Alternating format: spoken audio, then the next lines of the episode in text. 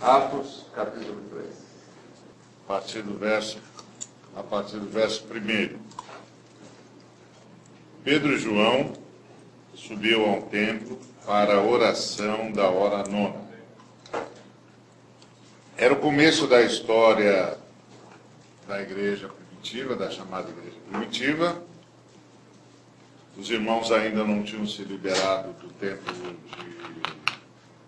de Salomão, do templo de Herodes, no caso. É, então eles estavam ainda seguindo os costumes uh, judaicos, que, que estavam sempre sendo ainda acionados como parte do culto daqueles que já eram cristãos e não precisavam mais desse expediente. A ideia do subir ao templo para a oração era provavelmente às 15 horas e, e eles vão então para para a oração. Isso foi é, levou um tempo para os, os cristãos perceberem que não precisavam mais do templo. Porque, como vocês sabem, a oração não é não é necessariamente as palavras que a gente diz a Deus. Oração é um lugar onde a gente vai.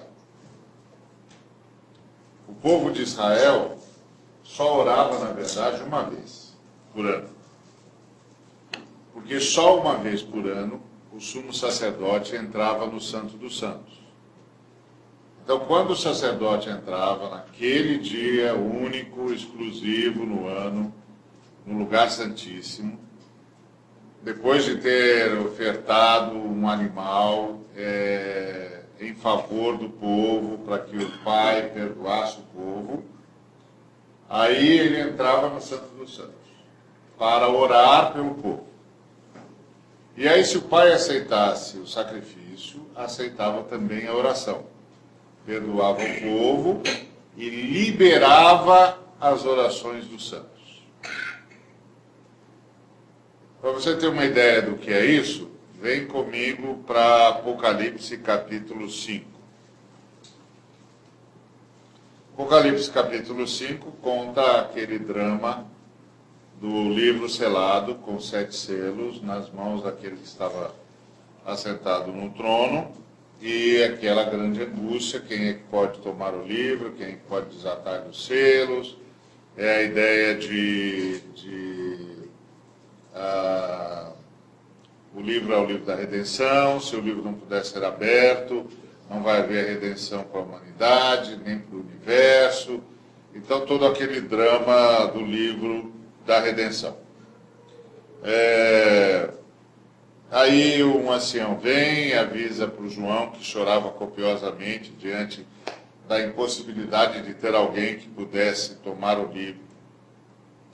O João chorava copiosamente, quando então ele é advertido ou encorajado pelo ancião, que diz para ele que o leão da tribo de Judá havia vencido e que este é, poderia tomar o livro, abrir as mãos, abrir os selos e então liberar a redenção. Quando uh, ele olhou para ver o leão da tribo de Judá, ele viu um cordeiro com as marcas do sacrifício, uh, um cordeiro todo poderoso, mas o cordeiro.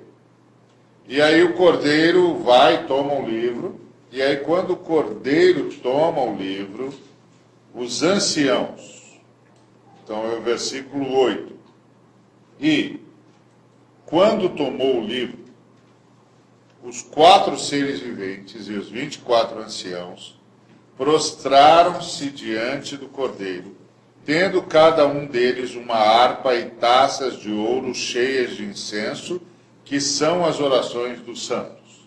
Então você olha para isso e diz: o que, que as orações dos santos estão fazendo na mão dos anciãos? Essa é a ideia. Os, os santos oravam e as orações ficavam aguardando o sacrifício. Se o sacrifício pelo povo não fosse aceito, as orações não eram liberadas.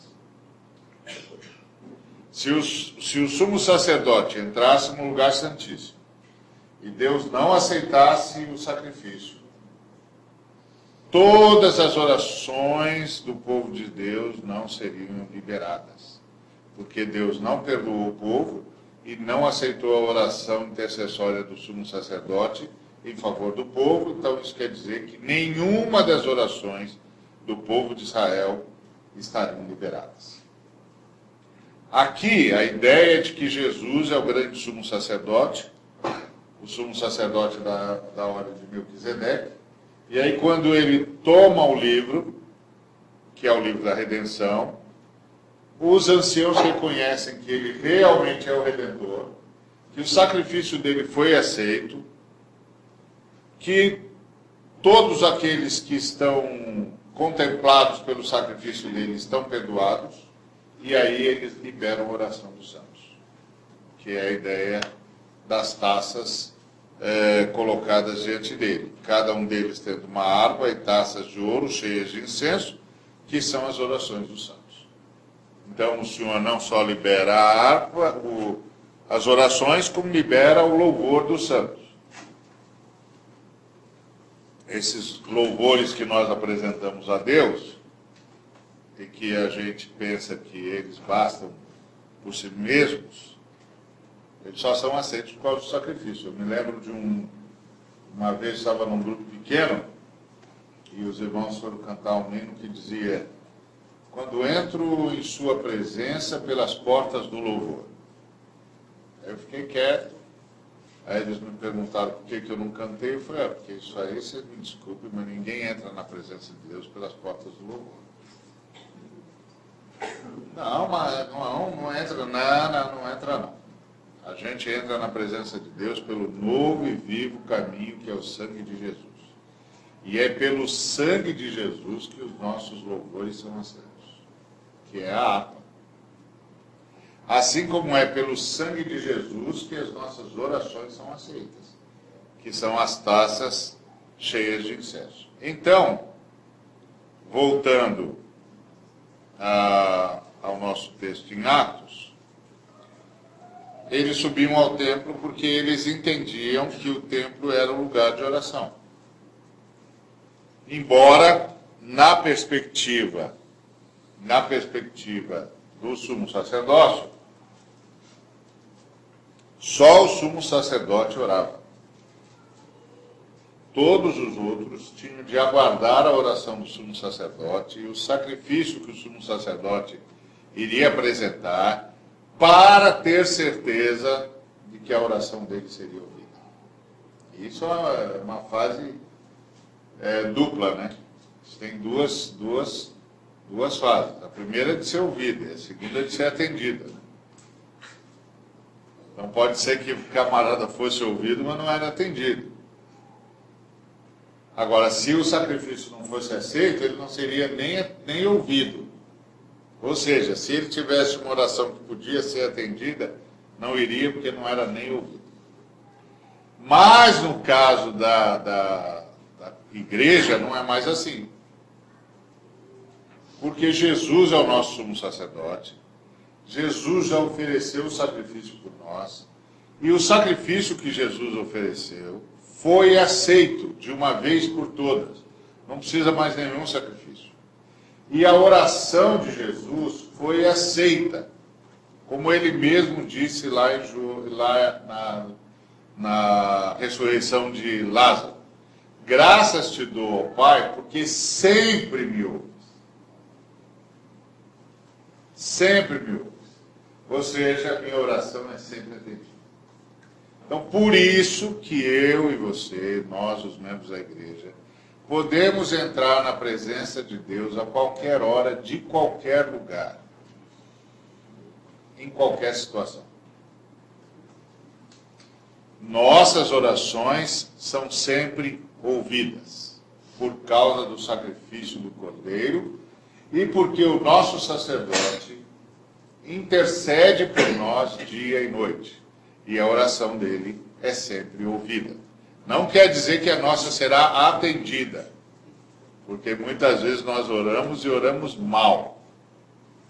Pedimos mal, pedimos pensando nos nossos é, desejos, nos nossos equívocos. Mas sempre somos ouvidos. E não só sempre somos ouvidos, como o nosso sumo sacerdote sempre intercede por nós, mesmo quando nós fazemos as orações mais estapafúrdias, que eu imagino que nenhum de vocês aqui faça. Então, não é uma coisa aplicável a essa ilustre plateia. Então, mas o fato é, uh, os irmãos no, da primeira fase da igreja ainda davam importância para o tempo. Então, por isso, eles estavam indo para a oração da hora nova. Depois de Estevão e, e mais tarde de Paulo, que pega a teologia que ouviu de Estevão e aprofunda, porque Paulo, lembre-se que Paulo é um camarada que persegue a igreja, e ele persegue a igreja porque ele persegue todo mundo que pensa como Estevão. Aí quando ele se converte no caminho de Damasco, o que é que ele se dá conta? Que o Estevão estava certo. Que era aquilo lá mesmo que o Estevão estava falando. Porque Jesus disse para ele que ele estava perseguindo Jesus. Porque o texto diz que houve uma grande perseguição para a igreja em Jerusalém, mas os discípulos ficaram em Jerusalém. Então você tem de lembrar o seguinte: se você vai perseguir uma, um movimento qualquer, quem você quer prender primeiro? Os líderes. Então, como é que tem uma perseguição na igreja em Jerusalém e os, os apóstolos ficam lá e com eles não acontece nada? Porque de fato a perseguição era dirigida. Era dirigida para aqueles que pensavam como Estevão. Aqueles que acreditavam que o templo não tinha mais nenhum significado. Então o Paulo chegava, pegava os caras e entregava para as autoridades romanas, dizendo: Estes não são de Israel. Então, se o camarada não era de Israel, ele não tinha direito à liberdade de culto porque só os judeus tinham direito à liberdade de culto. Só os judeus não precisavam adorar o imperador. Porque, segundo Flávio Joséfo, quando Marco Antônio encurralou Júlio César no norte do Egito, e o Marco Antônio ia derrotar o Júlio César, os judeus, que eram aliados de Roma, desceram pelo Sinai, levaram os víveres Júlio César, alimentaram o exército de Júlio César, e Júlio César então venceu Marco Antônio. E por isso os judeus não precisavam prestar culto ao imperador. Então, o camarada para entregar, para prender uma pessoa, para entregar um cristão para as autoridades romanas, e naquela época os cristãos ainda frequentavam as sinagogas, Bastava chegar na sinagoga, pegar os que eram cristãos, entregar para os romanos e dizer: ó, esses daqui não são judeus. Se eles não são judeus, eles não podem usufruir da liberdade de culto. Então eles são presos. Porque certamente você já fez a pergunta: como é que Saulo, que não era policial, né? não era do exército romano, como é que ele prendia cristãos? Ele não era do exército romano, não era soldado. E ele pegou as cartas dos sacerdotes para quê? É? É, por quê? Porque ele ia lá, pegava o cara na sinagoga e dizia, ó, eu tenho autoridade do sacerdote. Pegava o camarada na sinagoga e entregava para as autoridades romanas e dizia, ó, esse aqui não é judeu. Se não é judeu, ele está cometendo um crime. Se está cometendo um crime, vai para a cadeia. Bom, aí é no meio desse processo que Deus encontra o Paulo. No caso ainda Saulo. O Saulo se converte. Qual a primeira consciência que ele tem? O Estevão estava certo. Por isso, se você ler o discurso de Estevão e depois estudar a teologia de Paulo, você vai descobrir que o Paulo continuou da onde o Estevão parou e aprofundou a divisão e separou a fé cristã do judaísmo, que era o que Estevão estava começando a fazer. Então, só depois que Saulo se converte e se converte a Jesus e a mensagem de Estevão, é que os irmãos vão se libertar da necessidade do templo. Então, aqui eles ainda estão laborando em equívoco, porque eles estão atrás do. Eles estão atrás do templo como lugar de oração. Então a lógica deles não era equivocada no princípio, porque eles sempre souberam disso. Que quem ora é o sumo sacerdote. Então nossas orações ficam penduradas no sumo sacerdote. Então o templo é um lugar de oração. Só que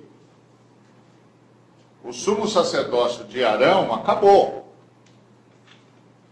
Agora tem o sumo sacerdócio de Melquisedeque. É uma outra ordem. E quem é o sumo sacerdote dessa outra ordem é Jesus. E Jesus é sumo sacerdote para sempre, e o sacrifício que ele ofereceu foi aceito de uma vez por todas. Por isso é que nós podemos entrar na presença de Deus a toda hora.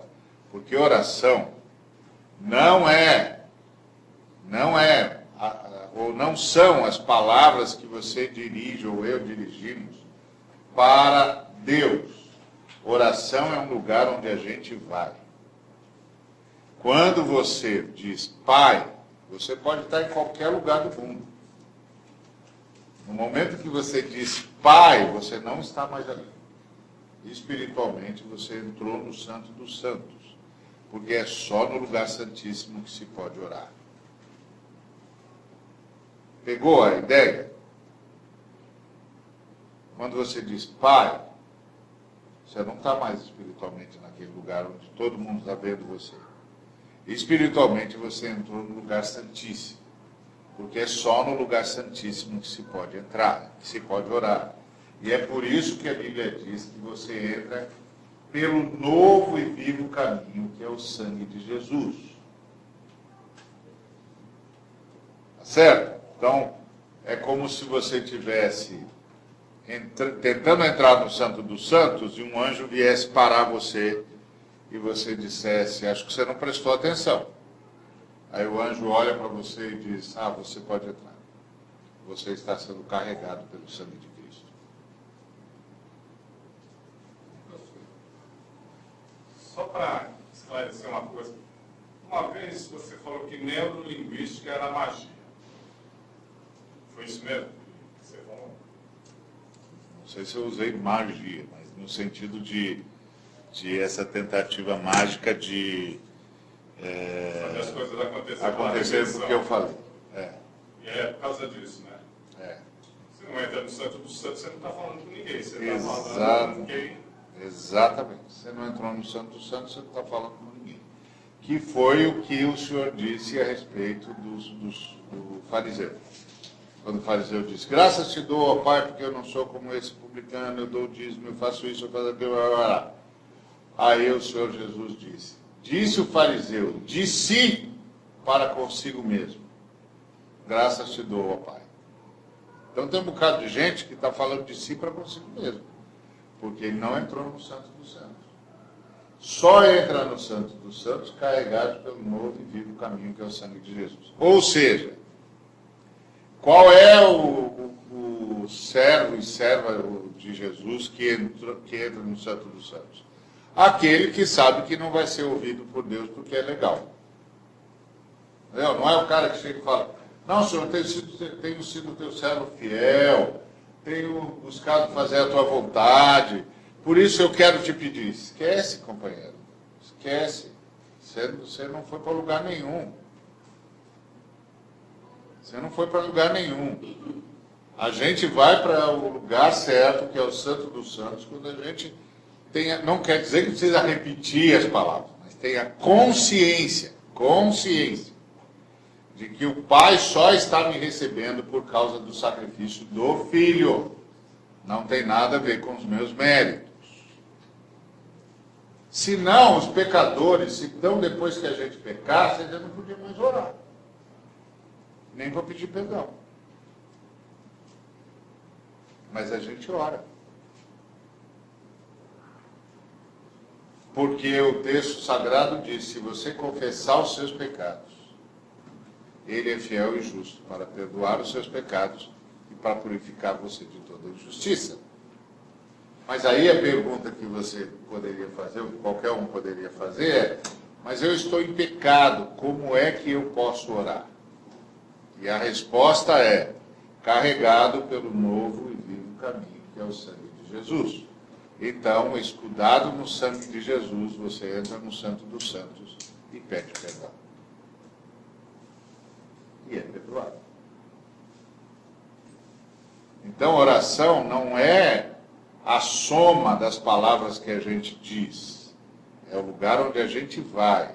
Oração é um lugar onde a gente vai. E lá nós podemos ir apenas e tão somente para alcançar descanso. Tipo, entrar na presença do Senhor e dizer: Senhor, tem muita, muito barulho aqui fora. Eu vim aqui só descansar. Vim descansar nos teus braços. Pedir ao Senhor que me guie pelo teu caminho. Como um salmista, sonda-me, ó Deus Conhece meu coração. Prova-me. Conhece os meus pensamentos. Vê se há em mim algum caminho mau e guia-me pelo caminho direito. Eu vim só descansar. Que é o grande chamado da oração do salmista. Que o Senhor é o nosso refúgio. Aquele que habita no esconderijo do Altíssimo à sombra do Onipotente descansará. A gente precisa aprender que entrar no lugar de oração é também entrar no lugar de descanso. A sombra do Onipotente descansará. Por que o sacerdote, desculpa, de Melquisedeque, não vem dos, dos patriarcas? Não, não. Patriarca não tem nada a ver. Patriarca já era. Ficou para fora, ficou para trás. O livro de Hebreus diz que Jesus é o sacerdote da ordem de Melquisedeque. Melquisedeque é uma, é uma teofania. Ele era sumo sacerdote de Salem, mas ele é uma teofania. Ele era, que são os, os, as aparições do Cristo pré-encarnado. Oi? Uma pré-figura. Não uma pré-figura, uma teofania. Era Cristo mesmo já lá. Como quando Abraão. Quando o Senhor recebeu, quando Abraão recebeu o, o Senhor e, o, e os anjos que iam destruir Sodoma e Gomorra. Quando lutou com Jacó. Jacó era um anjo. Era um anjo. Quando ele recebe o Senhor é, e os anjos. Então, ele está diante de Jesus. É, isso, isso é chamado de teofania, que são as aparições do Cristo pré-encarnado. E tem as epifanias, que são as manifestações da presença de Deus como uma sarça ardente. Aquilo é uma epifania. Deus aparece através daquele momento em que a sarça ardia e não se consumia. Agora, quando ele vai falar com Abraão, ele diz: Daqui um ano eu voltarei e Sara terá dado luz a um filho, ali é uma teofania. O próprio Jesus estava ali. A gente chama isso de as aparições do Cristo pré-encarnado. Ele assume a figura humana e vai lá. E é a mesma coisa que acontece com Melquisedeque. Então, por isso que os, o livro de Hebreus diz que Jesus é o sacerdote da ordem de Melquisedeque. Ele não é o sacerdote da ordem de Arão. Por quê? Porque Arão é menor. O, o Abraão, o Arão estava em Abraão, certo? porque ele é descendente de, de Abraão. Então Arão estava em Abraão. E Abraão prestou culto a Melquisedeque. Então Melquisedeque é maior que Abraão. Se Melquisedeque é maior que Abraão, Melquisedeque é maior que Arão. Por isso Jesus não é da ordem de Arão, mas é da ordem de Melquisedeque, porque ele é da ordem superior e inalcançável. E aí o livro de Hebreus vai dizer que Melquisedeque era uma teofania, porque ninguém sabe de onde ele veio, ninguém sabe a sua genealogia, ele apareceu naquele momento. Então, não tem mais a ordem. Por isso que às vezes eu encontro uns irmãozinhos, principalmente os irmãos músicos. Aí você fala, o que você é, meu filho? Ele diz, eu sou um levita. E eu digo, eu me seguro, mas eu tenho a vontade de dizer, pai, então fica no ar aí para dar uma olhada. Como é que é isso? Flutua aí para eu ver. Porque ele acredita, não, eu sou um levita, eu sou um sujeito que, que auxilia os sacerdotes na adoração. Meu filho, na igreja de Cristo não tem levitas, porque na igreja de Cristo só tem sacerdotes. Então não tem ajudante de sacerdote aqui. Ou você é sacerdote, ou você não faz parte da turma. Explica para mim de onde você é. Ah, você não é sacerdote. Você é ajudante de sacerdote? Bom, então você não é da igreja do Cristo. Porque na igreja do Cristo só tem sacerdote. Tem o sumo sacerdote, que é o próprio Cristo, e todos os outros são sacerdotes. Não tem levita mais, meu filho. A, o, o, a, o sacerdócio de Arão acabou. Não existe mais. O último sacerdote da ordem de Arão foi João Batista. E ele passou o sacerdócio para Jesus. E aí ele anunciou a chegada de Melquisedeque. Naquele momento, quando ele batizou Jesus, o sacerdócio de Arão acabava ali. Ali acabava o Antigo Testamento. Desculpa interromper aqui. É, o que você está falando para a gente, na hora de Melquisedeque e tal, foi a conversa que Jesus teve com os dois logo depois que ele ressurgiu, que ele. Emaús. Caminho de Emaús, você É. disse? É isso mesmo. Onde apareceu para Moisés. né? Exatamente. É isso. Exatamente. Ele disse, começando por Moisés passando por todos os, os profetas, Jesus disse para eles tudo o que estava escrito a seu respeito e de como ele devia padecer. E quando os, os fariseus disseram para ele sobre as escrituras, ele disse, vocês buscam as escrituras porque vocês julgam haver nelas o poder de Deus, pois são elas que falam de mim. E disse, antes que Abraão fosse, eu sou. Aí começou a contar essas coisas e abriu o coração dos meninos. Isso, e Abraão viu meus dias e se alegrou. Quando Abraão viu? Quando prestou culto a Deus através de Melquisedeque. Abraão viu os meus dias e se alegrou. Antes que Abraão fosse, eu sou. E aliás, quando ele disse isso, ele disse a palavra sagrada que só só Moisés tinha ouvido. Eu sou. Ninguém mais tinha ouvido. Por quê? Você sabe, a língua hebraica é uma língua onde você não conjuga o verbo ser.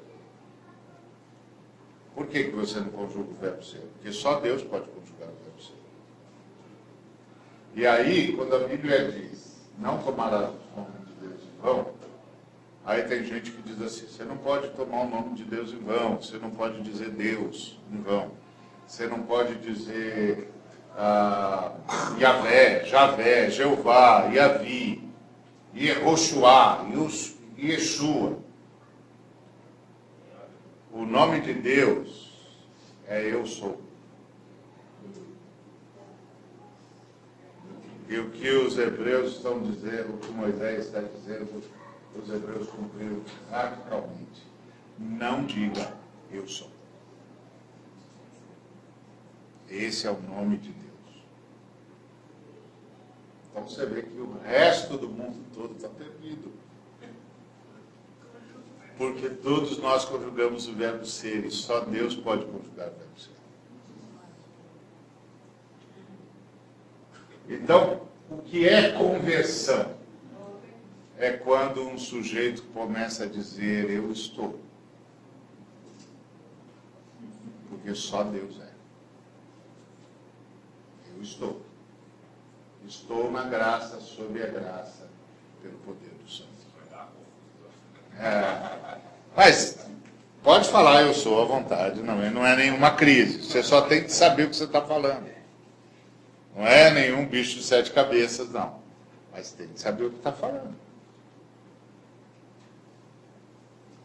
Então, por isso que oração é um lugar onde a gente vai. Carregado por esse sangue.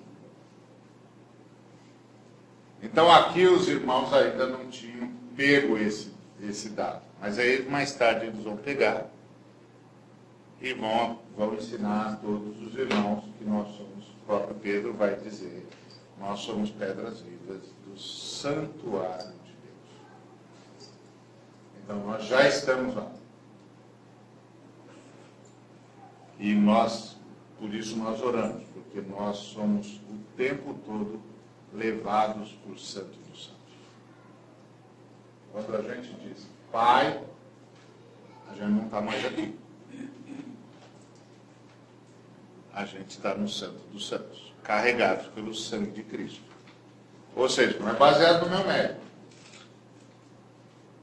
Também não adianta chegar lá dizendo, ah, pai, o senhor está vendo como eu estou sofrendo, Senhor, não é possível, o que, que, que aconteceu comigo que eu estou sofrendo tanto? O senhor não tem. Para com isso, meu filho. Você merecia o inferno, está reclamando do sofrimento. Para com isso. Para com isso, rapaz. Deus tem cuidado de ti, se toca. Você está dizendo para Jesus que ele não está fazendo o serviço dele? Epa, vai devagar com a dor que o santo é de barro, vai cair esse negócio aqui. É assim. Você entrou no Santo dos Santos. Descansa. Descansa. Eu sei, Senhor. Eu sei que o Senhor está lutando por nós. E eu sei que é tudo uma questão de tempo. O Senhor está lutando por nós. Nem sempre a gente sabe contra, sabe contra o que Deus está lutando. Mas uma coisa a gente sempre sabe: Deus está lutando por nós. Por causa do sangue E esse é o mistério do envolvimento com Deus. O mistério do sangue. O sangue derramado, conhecido e efetivo desde antes da fundação do mundo. Então, isso os irmãos aqui ainda não tinham percebido, por isso eles estavam indo para o templo. Eles ainda não tinham percebido que Jesus Cristo havia transformado tudo em templo. Tudo. Qualquer lugar qualquer hora, em qualquer situação. Que pelo sangue de Cristo a gente está sempre no Santo dos Santos. Agora, como a gente, quando a gente não tem essa consciência, primeiro a gente fica perdido com o que vai falar, porque não sabe onde está. É como se o sujeito entrasse diante do, do rei e não soubesse que está lá diante do rei e começasse a falar besteira. Entendeu? Imagina um cara lá no, no, no palácio da rainha, Buckingham, entra na, na sala da rainha, não percebe que a rainha está lá e começa a xingar a rainha. Até que um sujeito chega perto dele, sorrateiro, vai no ouvido dele e diz, ah, não sei se você sabe onde você está, mas você está na sala da rainha. E eu não sei se você sabe quem está aqui ouvindo você. Mas quem está aqui ouvindo você a rainha. E eu não sei se você sabe para onde você está indo. Mas se você olhar para a porta à sua direita, você verá três soldados entrando. Imagina para onde você está indo. Percebeu? Aí o cara, agora é tarde. Já foi. Você não se deu conta de onde você estava. Então, quando você for orar, lembre-se de onde você está. Porque oração é um lugar onde a gente vai. Não são as palavras que a gente diz. E a gente vai lá porque o sangue de Cristo nos leva. Então, quando chegar lá, respira e descansa. Porque lá é o esconderijo do Altíssimo. Descanse sobre as asas do Onipotente. Você chegou lá. Você chegou lá. O sangue de Jesus levou você lá. Descansa.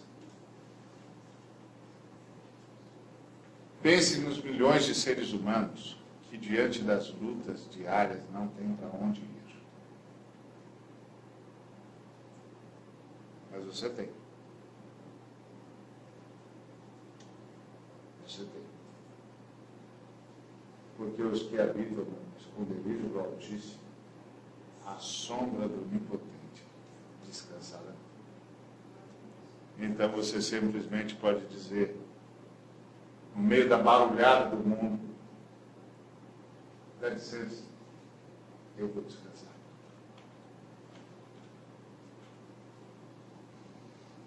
E você pode chegar lá só para dizer isso para o pai. Pai, com tanto barulho que eu vim descansar. Guia-me, leva-me por onde a tua mão me levar. Teu lugar é o meu lugar. Bom. Então isso é oração.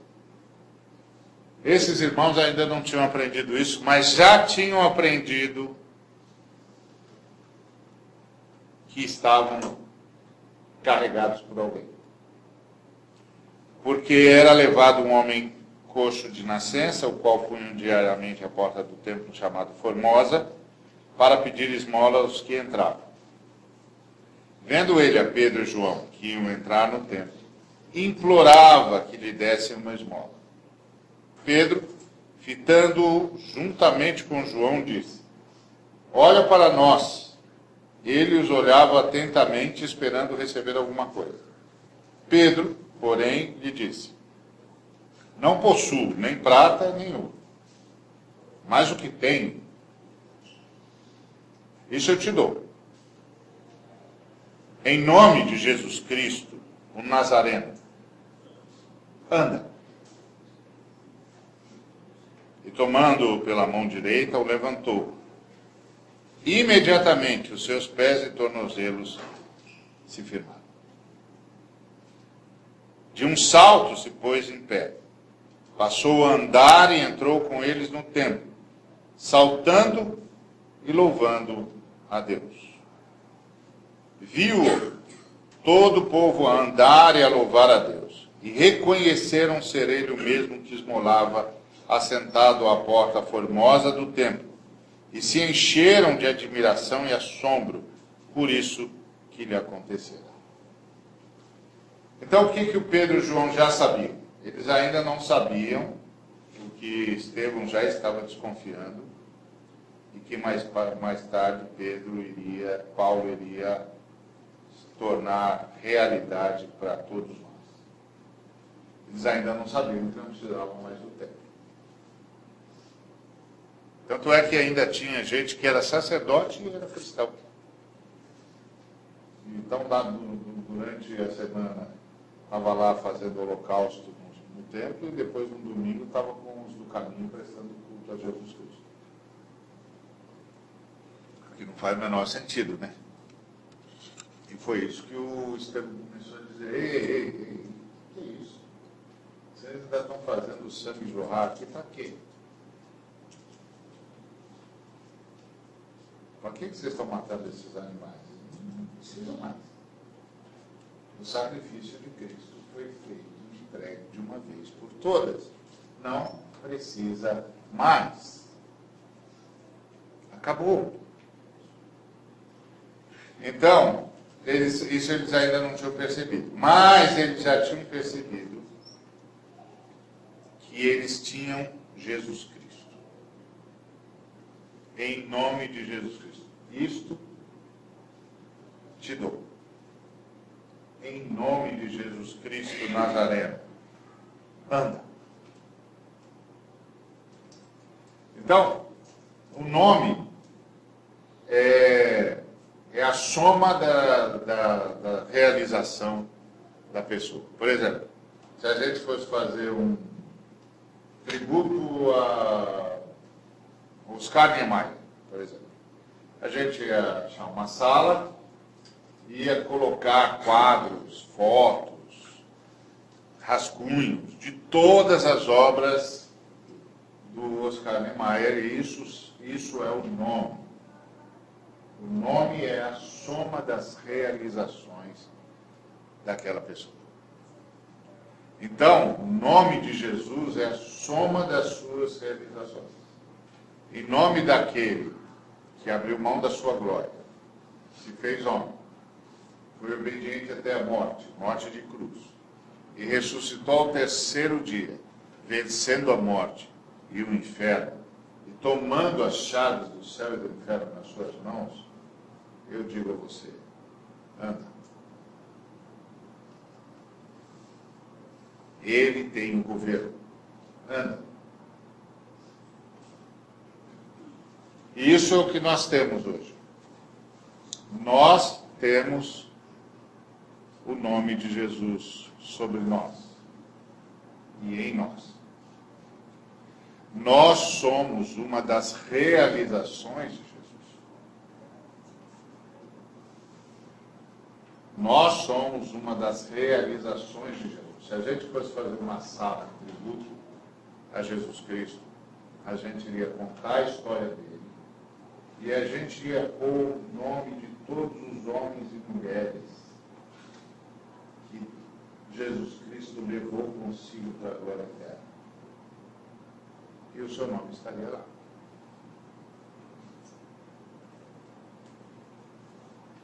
E você poderia ir com alguém e dizer, olha eu. Eu sou uma das realizações de Jesus. Ele me levou com ele para a glória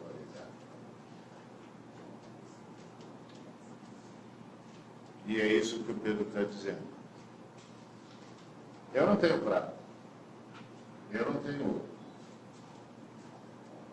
Mas o nome de Jesus Cristo me inclui. Eu tenho o nome de Jesus Cristo. Eu estou no nome de Jesus Cristo. Então, em nome de Jesus Nazareno. É por isso que nós oramos uns uns pelos outros. E nós perdemos muito dessa prática. Porque nós perdemos essa consciência de que estamos no nome de Jesus. E que o nome de Jesus está sobre nós. Nós somos uma das realizações de Cristo. Nós somos uma das realizações de Jesus. Quando, se um dia na eternidade, tiver uma sala para honrar a obra de Jesus Cristo, e aí puser os nomes de todos os homens e mulheres que ele levou consigo para a glória de Deus Pai, o nosso nome estará lá. Nós somos uma das realizações de Cristo Jesus. Então, o nome do Cordeiro o, o que é que o Apocalipse diz? O Apocalipse diz que os salvos são aqueles que têm na sua testa o nome de Deus e do Cordeiro, que é um nome só. Eu sou. Que foi o que Jesus disse. Eu sou. Quando ele disse, eu sou o alfa e o ômega, princípio e o fim, ele estava falando que está escrito no hebraico, no primeiro, no primeiro livro do, do, do, hebraico, que é o Gênesis, no primeiro capítulo. No princípio, Elohim Aleph Tav criou os céus e a terra. Aleph é a primeira letra do hebraico, Tav é a última letra. É o Alfa e o Ômega. Ele disse, eu sou o Criador. Eu sou o Criador. Eu sou Aleph Tav. Eu sou um dos, uma das pessoas de Elohim. Porque Elohim é plural. Nunca se esqueça disso. Esse foi um problema que Moisés causou para nós. Ele chamava Deus no plural e dizia que a unidade de Deus era errada. Eu já expliquei aqui para vocês a diferença entre Yahid e errado. Yahid é peça única. Se eu quero pegar um copo, eu pego e, e uso, vou usar o hebraico, eu, eu digo, para um de um copo, eu digo Yahid. Porque é uma peça única. Mas se eu quero um, um cacho de uvas, para um de um cacho de uvas, eu uso a palavra errado. Porque errado é a unidade composta é uma unidade composta, distinta e só reconhecível como tal. Ou seja, o talo da, do cacho de uvas vazio não é um cacho de uvas. As uvas soltas no prato não são cacho de uvas. O cacho de uvas é aquele conjunto, único, distinto e só reconhecível como tal. Quando você vai numa mercearia e pede um cacho de uva, se você for usar a língua hebraica, você tem de usar errado, porque você está pedindo uma unidade composta. Quando a Bíblia diz, ouve Israel, o Senhor nosso Deus é o único Senhor, a palavra que está lá traduzida por único é errado. O Senhor nosso Deus é uma unidade composta distinta e só reconhecível como tal. Não há outro Deus além dessa comunidade. Isso Moisés deixou nas, Escrituras e ninguém sabia o que fazer, até que o Pedro disse lá no caminho de Cesareia de Filipe, ele disse, tu és o Cristo, o Filho do Deus vivo. Tu és Deus que vieste em carne e osso para nos libertar. E é como se ele estivesse dizendo aos colegas, acabei de receber uma informação que Moisés estava certo em usar o plural. Em Deus há mais de uma pessoa, e uma delas está diante de nós. Isso é o que você tem sobre você. Você é uma das realizações de Cristo Jesus. Por isso o nome dele está sobre você. Por isso que o Pedro disse: Eu não tenho prata, eu não tenho ouro, mas o que eu tenho, eu te dou. Em nome de Jesus, o Nazareno. E estendeu a mão ao, ao homem ficou de pé. Por isso nós intercedemos pela humanidade, porque nós podemos chegar perto de seres humanos e dizer, em nome de Jesus de Nazaré, o Cristo, anda. E é por isso que nós podemos estender as mãos, porque o nome de Jesus está conosco e nós podemos ajudar o próximo. Quando nós estendemos a mão para o próximo, o poder do Nazareno vai atuar sobre ele. E ele vai se erguer. Não tem força no universo que possa detê-lo na morte. Ele vai ser. porque um dos membros da igreja, uma das realizações do Cordeiro, estendeu a mão para ele e disse: Em nome de Jesus, o Nazareno, anda. E ele vem. Maria, eu vou interromper. Quer dizer que quando a, gente, a Bíblia fala assim, orar sem cessar. Então, 99% da igreja fica repetindo, repetindo, repetindo, como se estivesse em frente ao mundo das lamentações, né? achando que isso é orar sem cessar. A verdade, orar sem cessar é ter conhecimento, saber onde se está. Para começar, é isso. E aí, claro, levar sempre a Deus tudo que o Espírito Santo trouxer ao seu coração. E quando você aprende a, a, a, ir lá, não é que você aprende, não quer dizer que se, quando você não aprendeu, você não foi. É que você foi, mas não se deu conta. Tem um montão de gente, todo mundo vai, todo, todo cara, todo ser humano lavado pelo sangue do Cordeiro, quando ele diz Pai, ele vai lá. Mas na, a maioria dos que foram lavados pelo sangue do Cordeiro ainda não se deram conta de onde foram. Então eles começam a rezar em vez de orar. Mas quando você vai e sabe onde você está, você também sabe que o Espírito de Deus vai começar a colocar coisas no seu coração para você falar, já que você está aqui.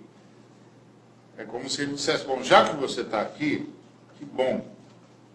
Já que você sabe onde está, diga isso. Não é só falar, agir também. É, o agir é a, é a consequência natural da oração. Se você não vai à presença do Pai, você não age em nome do Filho. Sem mim nada podeis fazer. Se você não vai à presença do Pai, você não age em nome do Filho. Você pode agir até em nome de uma ideologia, você pode agir em nome de, de qualquer coisa. Mas você só age em nome do Filho se você passou pela presença eu quero aproveitar já. A oração. Você vê hoje muita gente dividir oração, oração de guerra, oração de clamor, oração de petição. Isso tudo é um conceito humano ou, ou- Conceito humano. na verdade você tem que chegar através do sangue de Cristo e apresentar o teu coração a Ele com as tuas necessidades. Ou com o seu clamor, porque as suas necessidades ele já sabe. Sim. Você tem que ir sempre como intercessor. Porque a- a- o Senhor Jesus já disse que cuidaria das minhas necessidades. Já disse. Não se preocupa. Isso ele já me disse, isso eu já sei. Agora, eu sou um intercessor, como todo cristão. Então eu, eu entro lá primeiro, porque eu nem- nem quero sair de lá. Eu entro lá para descansar. Uma barulhada aqui. Barulhada. E tanta gente falando, e eu assim, ai meu Deus. Isso tá cheio de lata vazia aqui fazendo barulho. Aí você diz, dá licença, dá licença. Eu vou descansar. Aí quando você está lá, o Espírito Santo leva você a interceder, e se você tiver um negócio no coração, coloca lá para descansar. É, aí é possível aproximar essa questão do tempo, do nosso acesso a Deus pela oração é, no Santíssimo, com a ideia de Coutinho, que quando ele fala do condicionado, do Deus que não se permite fixar, mas por meio de alguns momentos transcendentes, ele se permite se conhecer, mas não fixar. É, o Tire que está falando do Deus que desaparece, né?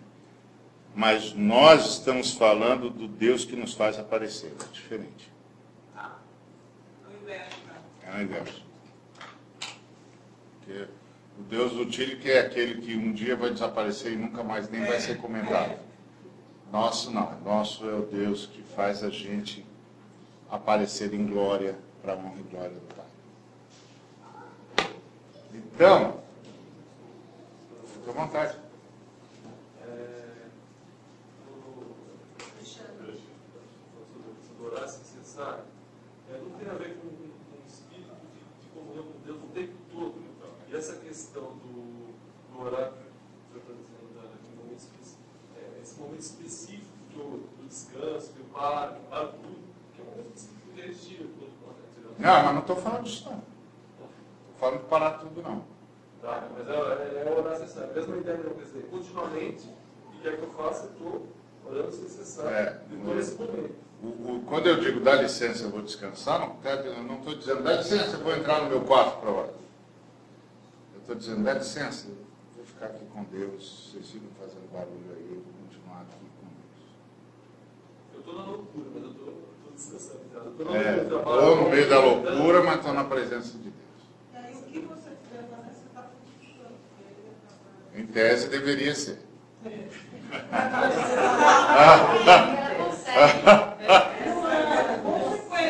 bom. É, é. exatamente. Muito bem. Então, agora, qual é a coisa mais eh, extraordinária aqui? É que você e eu, e aqui é que a gente tem de aprender com Pedro. O Pedro ainda não sabia o que a gente sabe, de que não precisava do tempo. Mas o Pedro sabia o que a gente esqueceu. Que a gente tem Jesus para abençoar os que não. E é isso que nós precisamos rever. O Pedro não sabia o que a gente sabe. Depois ele veio a saber. mas Ele, naquela hora ele não sabia o que eu e você sabemos. Não precisa do templo. Nós somos o templo. E quando a gente fala ao Pai, a gente entra no Santo dos Santos. Não precisa ir em lugar nenhum. A gente se reúne aqui não para estar na presença de Deus, mas para estar na presença dos irmãos e para celebrar com os irmãos, a prestar com os irmãos o culto que é devido à Trindade. Esse é o nosso momento em que nós é, é, vimos de todos os cantos para juntos, como sacerdotes do Altíssimo, da Trindade Altíssima, oferecer à Trindade, em nome de toda a sua criação, o culto que é. Então, esse é o nosso momento. Então, nós entramos pelo sangue de Cristo, pedimos perdão pelos nossos pecados, invocamos a presença dele e rogamos que ele aceite o nosso culto em nome de toda a sua criação. E ele, em resposta ao nosso culto, nos manda a sua palavra. E a partir da sua palavra, nossa fé é fortalecida e nós saímos para prestar o serviço do reino. Então, isso a gente entendeu. Então, Pedro não sabia o que a gente sabe. Não precisa, Pedro, não precisa mais do tempo. Mas nós precisamos recuperar o que o Pedro sabia. Que eu não tenho o nome de Jesus para mim. Eu tenho o nome de Jesus para o outro. Porque eu já tenho o nome de Jesus em mim. Eu e os meus irmãos estamos bem. O Espírito do Senhor habita em nós. O sangue de Jesus Cristo nos cobre. Nós estamos bem. Nós só ficamos mal quando nós mesmos fazemos, nos fazemos ficar mal quando nós quebramos o pacto que a gente não precisava quebrar. Aí a gente tem de lá, confessar os nossos pecados, para ser purificado, perdoado e purificados das consequências dos nossos pecados. Não precisávamos fazer isso, a gente faz. Ok. Agora, o que é que nós precisamos saber? Que o nome de Jesus está sobre nós para que nós possamos levantar os que estão caídos. Estender a mão aos desvalidos. Cuidar daqueles que ninguém cuida. Amar aqueles que ninguém ama. Como o Pedro fez com aquele homem. Eu não tenho nem outro, mas o que eu tenho, eu te dou. Então, o que é que nós temos para dar? Nós temos para dar a bênção do nome de Cristo que salva a igreja. Que cura e que liberta. Então, nós podemos ajudar seres humanos. Nós podemos ajudar o próximo. Nós podemos dizer em nome de Jesus Nazaré, anda. E estender a mão para. E ajudá-la a dar um salto. Nós podemos. Porque nós temos o nome de Jesus. Nós temos o nome de Jesus. Então nós podemos dizer isso. Agora, o problema todo na igreja, na, nos segmentos que abarcam a, a, a igreja de Cristo, é que os, o, o pessoal nos segmentos, nas instituições, começou a ensinar que o nome de Cristo era algo que eu recebia para mim, e não que eu recebia para doar.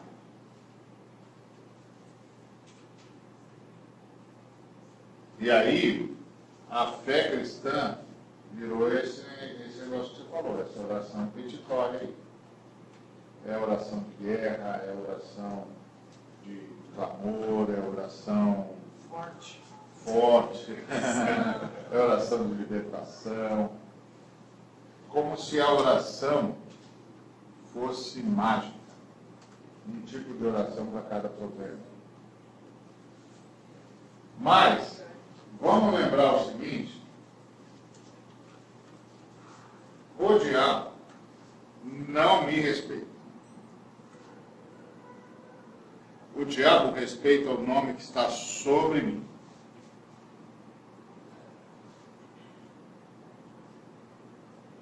Então, quando eu cruzo com ele, eu digo em nome de Jesus. Sai. Em nome de Jesus, sai agora. daqui. Isso quer dizer, o Senhor te repreenda.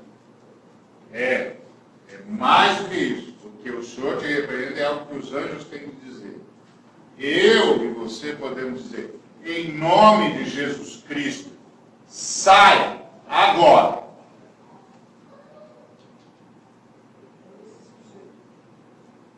Já.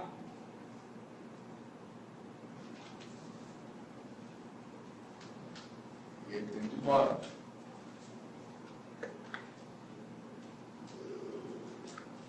Embora. Me lembro de uma vez que eu estava ordenando a um, um demônio que fosse embora e ele me disse: Você não pode mandar em mim. Eu falei: Acho que você está surdo. Jesus Cristo mandou você ir embora. Saia já. Ele saiu.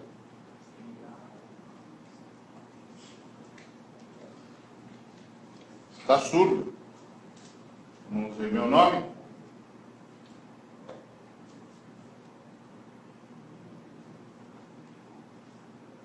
Então, o nome de Jesus. O nome de Jesus é poderoso. Então, não é oração A, B ou C, é o nome de Jesus. O nome de Jesus.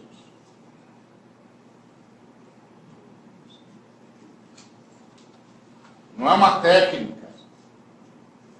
É o nome de Jesus. É outra história. Não é uma técnica.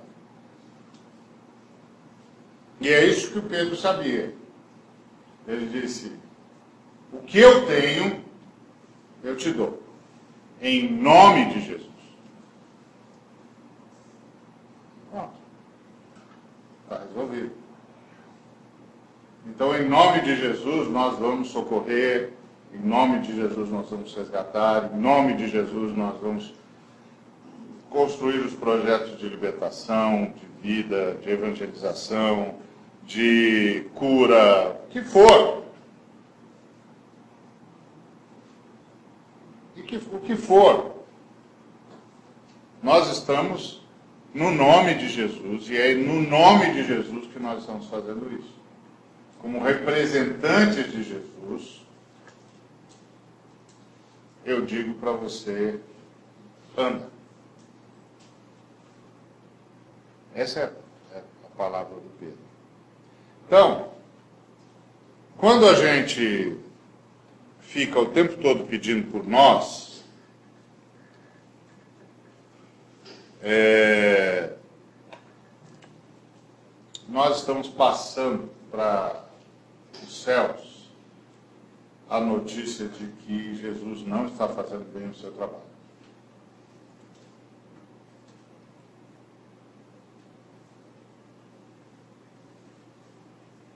Então, o que a gente tem que aprender é dizer, Senhor, o que, que o Senhor está tentando me ensinar com isso? E, Senhor, tem alguma coisa que eu tenho de fazer?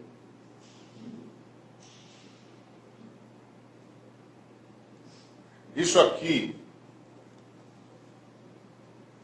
é obra do demônio? Tem alguma coisa que eu tenho de fazer? O Senhor vai dizer.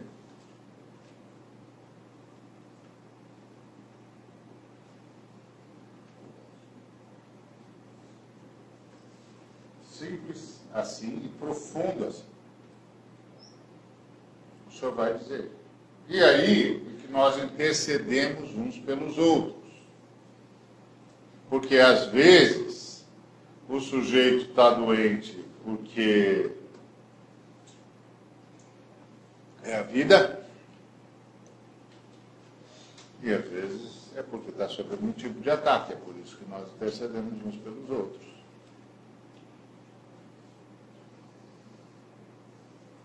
E o Senhor nos dá dons de discernimento.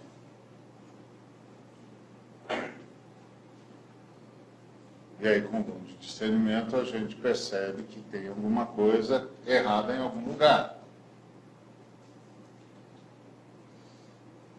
Mas tudo isso porque nós temos o nome de Jesus. Então, isso que eu queria deixar com vocês. O nome de Jesus é para nós socorrermos os outros, porque nós já somos uma das realizações de Jesus. Nós já estamos no nome dele. Agora, se nós estamos enfrentando lutas que nós não entendemos, para isso a gente chama os intercessores. E aí os intercessores orando por nós têm discernimento. E aí, à medida que tem o discernimento, a gente faz os irmãos fazem o que têm de fazer.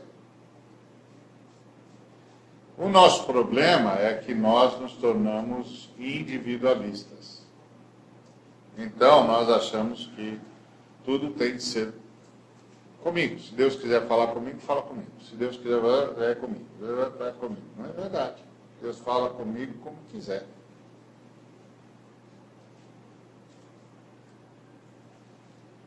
Tá certo? E, e, e usa a igreja.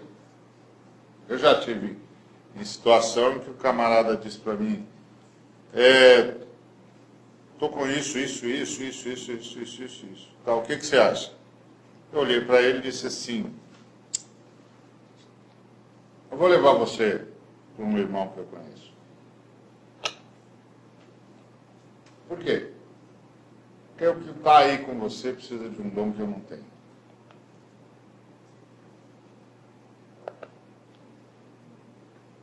Eu vou levar você para um irmão que tem esse dom aí que você está precisando. Isso é o corpo de Cristo. E o irmão orou e, e o problema se resolveu mesmo. Eu ainda disse para o irmão, irmão, ó, essa pessoa aqui, ele está com esse problema, é o seu dom, por favor. Eu disse, ô, oh, tá bom ali, pode deixar. Pronto. Essa é a questão. Agora, nós não, nós somos heróis, né? É o, homem ocidental, é herói, né? individualista. E, e a gente pensa que, que o, o eu que você encontra no, no, na Bíblia é o mesmo eu que a gente fala hoje. Quando você lê o salmista dizendo, o Senhor é o meu pastor, você pensa que está lendo o salmista, você não está lendo. Porque você faz parte do mundo ocidental moderno, que acredita no indivíduo, que tem o conceito do indivíduo, aquele que começa e termina em si mesmo. O salmista não sabe o que é o indivíduo. Quando o salmista está dizendo, o Senhor é o meu pastor, ele está dizendo, o Senhor é meu pastor, nada me faltará, porque eu faço parte do rebanho dele. Eu faço parte de Israel. Eu sou do povo de Deus. Então o Senhor é o meu pastor. Porque ele não tem esse conceito de indivíduo. O conceito de indivíduo que eu e você temos é um conceito que nasce no século XVIII em que eu sou eu, você é você, você para mim é problema seu e eu sou, meu, sou problema meu. Esse tipo de conceito nasce no século XVIII. Até o século XVIII, nenhum ser humano pensava assim. Todo ser humano pensava a partir da família, a partir da, da realidade familiar, a partir do nome do seu clã, a partir da honra que tinha de dar ao clã, e que ele era um representante do clã dele onde quer que ele fosse. Ele não era um indivíduo.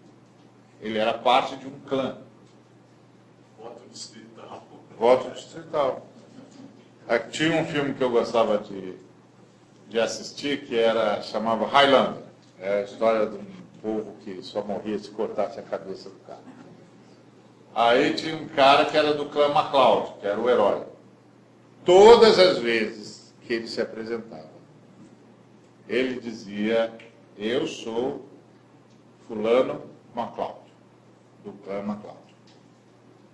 Eu falo em nome do meu clã. E se ele dá um grito, o clã dele todo cerca ele. E ainda se aproxima disso são os indígenas. É, os indígenas se aproximam disso. É, assinam o nome o final é nome da tribo. Pedro, sinal E, gerente. Exatamente. Eles têm essa consciência de eu não sou em mim mesmo. Faço parte de um clã. Então nós também, nós voltamos para essa realidade. Eu estou na igreja e só me vejo como pessoa a partir da igreja, o corpo de Cristo. Por isso, tudo que eu faço afeta a igreja. E tudo que a igreja faz me afeta.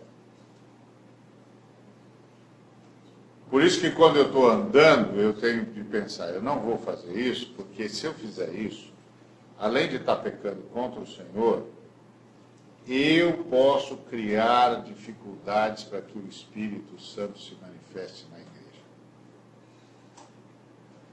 O Espírito Santo pode se entristecer por minha causa e se recusar a se manifestar na igreja.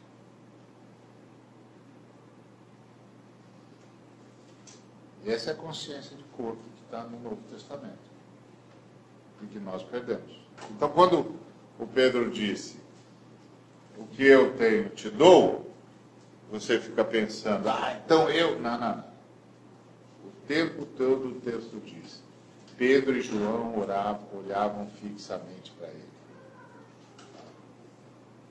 Pedro e João estavam unidos naquele negócio. Pedro e João olhavam atentamente para ele. Ele fala, mas ele fala em nome de, da igreja.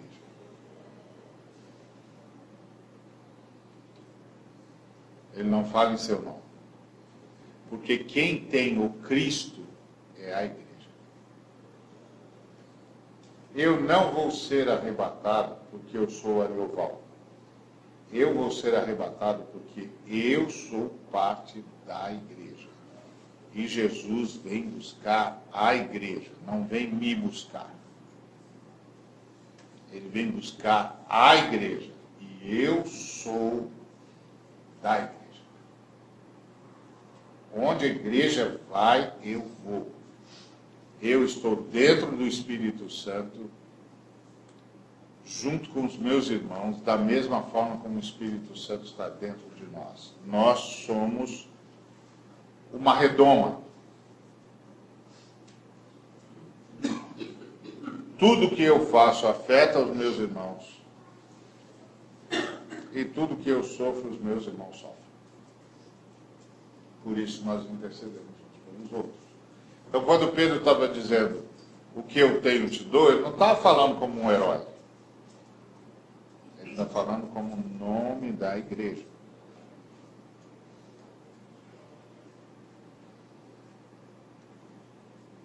E a gente vai ver no, no, continuar desse texto que eles vão ser ameaçados, etc., que eles reagem como igreja. Então é isso. Isso são coisas para a gente meditar. Deus nos abençoe. Vamos orar? Em nome de Jesus, Pai, nós te agradecemos por tua palavra. Rogamos a tua bênção, rogamos a libertação que há no nome de nosso Senhor e Salvador Jesus Cristo. Intercedemos agora uns pelos outros. Senhor, que todos os que estão sob algum ataque do inferno sejam libertos agora desse ataque. Que esse ataque seja detido em nome de Jesus. Que todos que de alguma maneira abriram espaço para o adversário que não deveria ser aberto, possam ser libertos agora disso, convencidos do, do pecado, da justiça e do juízo, e possam ser perdoados agora e purificados de toda a sua iniquidade, e possam voltar à plena comunhão contigo. Senhor, que os que estão enfermos sejam abençoados pelo poder da ressurreição e que a tua saúde avance sobre a morte e a enfermidade que está neles. Que o poder que atua em nós, que é o poder que ressuscitou a Jesus Cristo, opere cura e opere libertação, Senhor, na vida dos meus irmãos e irmãs. Senhor, se alguém está sob algum ataque maligno, nós o repreendemos agora, em nome de Jesus que todas as amarras sejam quebradas, que todos os grilhões sejam, sejam abertos, que todas as cadeias sejam liberadas e que os teus filhos possam alcançar a vitória que precisam nesse embate contra as forças das trevas. Senhor, visita cada família aqui representada, visita, Senhor, cada pessoa. Ó oh, Senhor, vai onde ninguém mais pode ir. Vai buscar os nossos, Senhor, que se perderam em algum canto da terra, em algum momento da vida, em alguma virada da esquina da existência. Vá buscá-los, Senhor, em nome de Jesus, que os teus anjos os alcancem onde eles estiverem, e que o teu Espírito os convença do pecado, da justiça e do juízo, e que eles voltem arrependidos e salvos e libertos para o coração da tua igreja. Senhor, visita cada um dos irmãos e irmãs das suas famílias aqui representadas, vê se há algum caminho mau, guia-os pelo caminho direito. Senhor, que todas as, as garras do inimigo sejam arrancadas, que as pessoas sejam liberadas, que a tua paz, que excede todo entendimento, visite os corações atribulados, conturbados. Que aprendamos a descansar em ti, Pai. E descansar nos teus braços, aqui no Santo dos Santos. Senhor, visita cada um na sua angústia, na sua dor, recupera a fé, a esperança, a certeza de que o Senhor está lutando por nós e que em ti somos mais do que vencedores, porque tu és aquele que nos tem amado. Visita, Senhor, com poder, com graça, com misericórdia. Nós repreendemos as trevas. Nós ordenamos, Senhor, que as trevas recuem em nome de Jesus, que a luz do Cordeiro volte a brilhar com intensidade. Que os teus anjos, que são nossos ministradores, ministrem e libertem, liberem a tua bênção que está com eles na nossa proteção, cuidado de nós, naquilo que tem de dizer a nós. Senhor, abençoa-nos com a tua presença e abençoa-nos com viver no Santo dos Santos. Perdoa os nossos pecados. Em nome de Cristo Jesus, cura-nos de nossas enfermidades.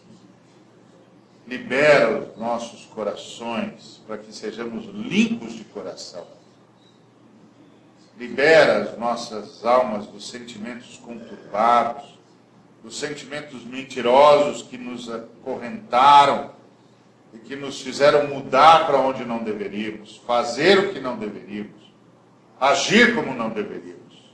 Liberta-nos de todo engano, de todo encantamento, em nome de Cristo Jesus. Libera a tua bênção, libera a tua graça, sei com os nossos filhos. Cobre-os com o teu sangue como nos tens coberto. Alcança-os com a tua mão poderosa, cerca-os com o teu abraço aconchegante e libertador, que a tua palavra ecoe no coração deles que os ouvidos sejam abertos para ouvirem a tua voz e te seguir. Em nome de Cristo Jesus. Amém. Que a graça de nosso Senhor e Salvador Jesus Cristo, que o amor do Pai, que a consolação e a presença e a amizade do Espírito Santo seja com cada um dos irmãos e irmãs e com toda a igreja de Jesus Cristo hoje e pelos séculos sem fim. Amém.